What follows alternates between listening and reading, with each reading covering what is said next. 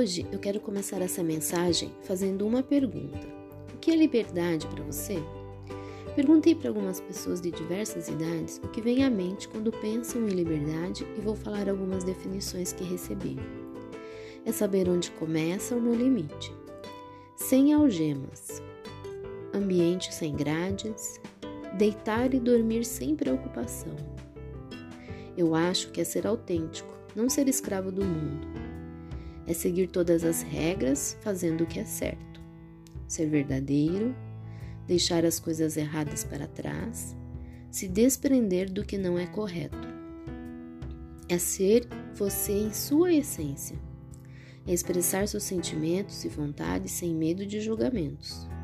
Andar livre da culpa. O mar me lembra a liberdade. Então, agora vamos ver o que a Bíblia fala sobre a liberdade e depois vamos comentar um pouco sobre esses significados.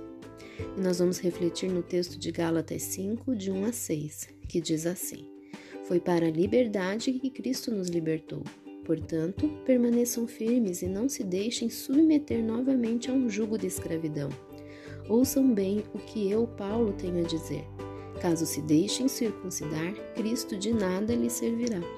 De novo declaro a todo homem que se deixa circuncidar que ele está obrigado a cumprir toda a lei. Vocês que procuram ser justificados pela lei, separaram-se de Cristo, caíram da graça. Pois é mediante o Espírito que nós aguardamos pela fé a justiça, que é a nossa esperança. Porque em Cristo Jesus nem circuncisão, nem incircuncisão tem efeito algum, mas sim a fé que atua pelo amor.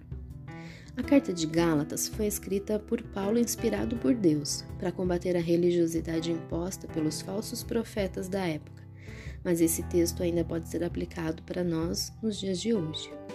Paulo nos alerta para não nos tornarmos cativos novamente, uma vez que Cristo nos libertou. Se a Bíblia nos liberta para nos alerta para isso, é porque é possível que isso aconteça.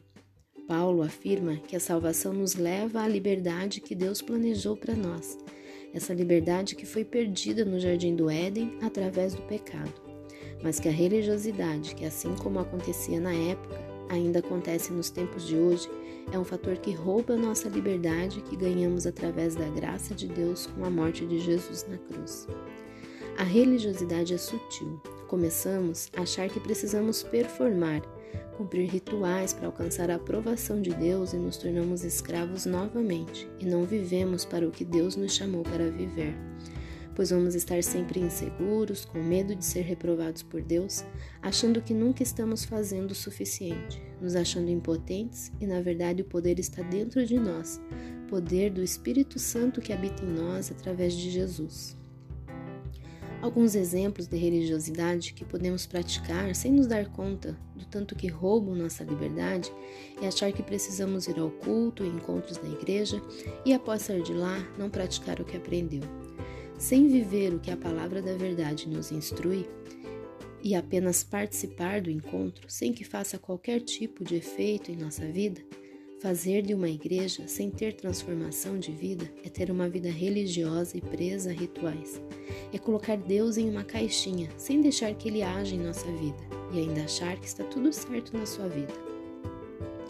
Se agirmos assim, vamos estar como o povo, como o povo na época desta carta de Gálatas, quando usavam a circuncisão querendo se justificar diante de Deus, achando que se sacrificar através dessa religiosidade seriam justificados, mas na verdade estavam desprezando o sacrifício de Jesus. Se não nos atentarmos a nossos rituais sem efeito, vamos cair no mesmo erro.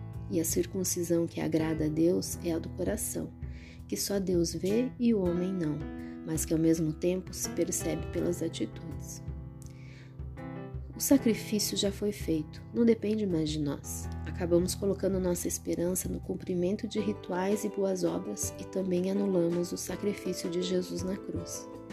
Jesus levou sobre si toda a nossa condenação, levou sobre a cruz, mas antes disso ele viveu aqui na terra para nos mostrar que era possível viver conforme a vontade do Pai e buscar primeiro o seu reino e não cumprindo rituais, mas sim cumprindo o principal de todos os mandamentos, que é amar a Deus sobre todas as coisas e depois amar o próximo como a ti mesmo. Jesus foi contra e confrontou toda e qualquer religiosidade, como passando por Samaria, que era um lugar proibido para os judeus, e ainda ofereceu água viva a ela. Curou no sábado, acolheu uma prostituta, vivendo assim pela fé e atuando pelo amor, como diz no verso 6 desta carta de Gálatas.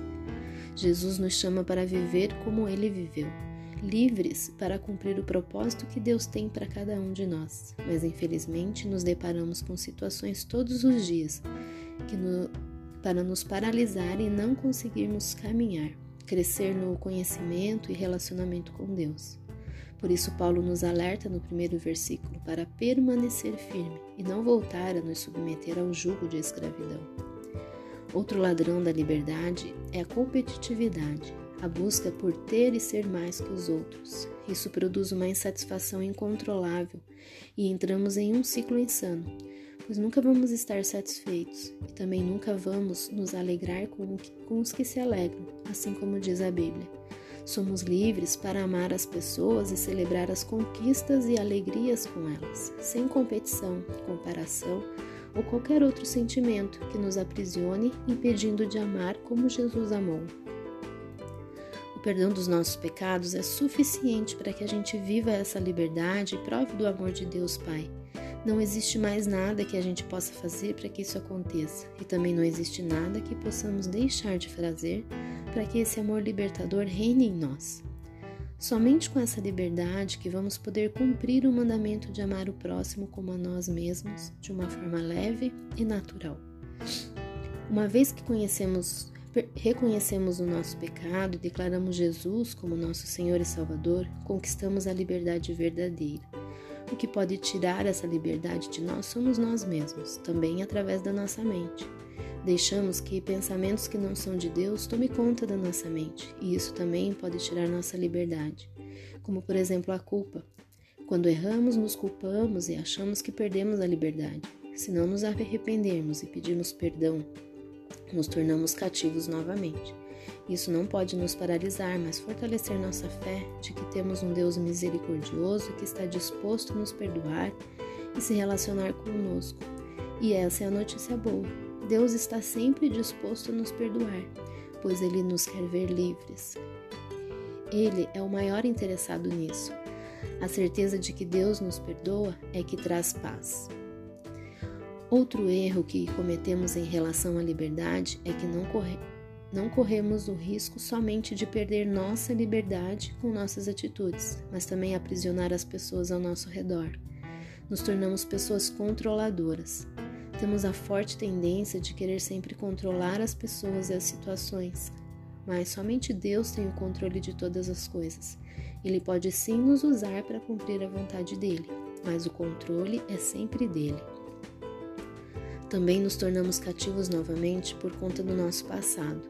Muitas pessoas ficam presas ao passado mesmo depois de ter aceito Jesus como Senhor e Salvador, isso impede de viver a liberdade que Cristo nos dá. Nosso passado não nos define. Não podemos permitir que o passado se torne uma algema, impedindo de viver a liberdade que Cristo nos dá. Precisamos entregar tudo a Deus, pois Ele é poderoso para nos curar de qualquer ferida do passado que nos impede de caminhar e crescer. Precisamos tomar como verdade a passagem de 2 Coríntios que diz que em Cristo somos novas criaturas, que as coisas velhas já passaram e eis que tudo se fez novo. Somos lavados pelo sangue de Jesus. Não precisamos ficar sofrendo pelas feridas do passado. Podemos entregar tudo aos pés da cruz e permitir que Deus cuide delas. Assim, só não ficar, só ficarão as marcas para lembrar do milagre. E então poderemos trazer à memória o que realmente nos traz esperança.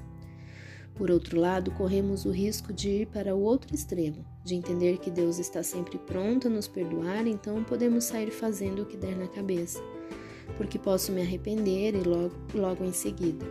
E ainda usar a palavra de Deus para justificar, como o texto que diz: Posso todas as coisas naquele que me fortalece. Quando entendemos o amor de Deus através de Jesus, não nos sentimos obrigados a cumprir mandamentos ou rituais para ser aceitos por Deus, mas entendemos que Ele nos aceitou por amor e isso nos dá liberdade para cumprir a Sua vontade e não, saindo, e não sair fazendo o que der na cabeça. Através de Jesus somos sacrificados, santificados e justificados para viver livremente e cumprir a vontade de Deus, que é sempre boa, perfeita e agradável e não traz prisão nenhuma. Dessa forma, nosso caráter vai sendo moldado e temos vontade de viver cada vez mais parecidos com Cristo. Nossa mente começa a ser transformada e passamos a ter a mente de Cristo, e com isso a paz que excede todo entendimento, como está em Filipenses 4:7. Mas só vamos ter a mente de Cristo quando a encher de tudo o que é bom, puro, amável, de boa fama, pois é assim a mente de Cristo. Para ter uma mente assim, precisamos alimentá-la com as verdades da palavra de Deus, como está em João 8:32. Somente a verdade nos liberta e a palavra de Deus é a verdade absoluta. Existem muitos outros ladrões de liberdade dos cristãos, como o medo, a ofensa, o perfeccionismo, entre outros. E se não for entregue tudo isso aos pés da cruz todos os dias, vamos voltar ao cativeiro.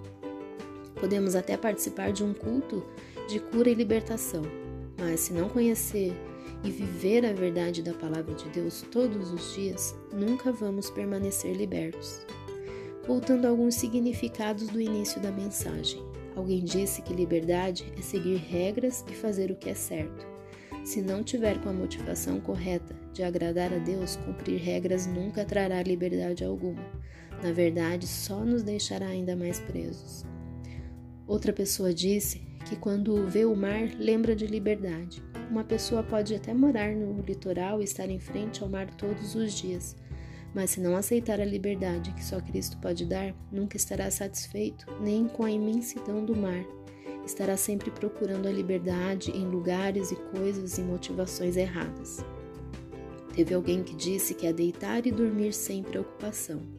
Isso sim, quando confiamos que Deus cuida da nossa vida e de tudo o que acontece, independente das situações, conseguimos deitar e dormir sem preocupações, mesmo que elas existam, pois temos a certeza de que Deus vai fazer sempre o melhor.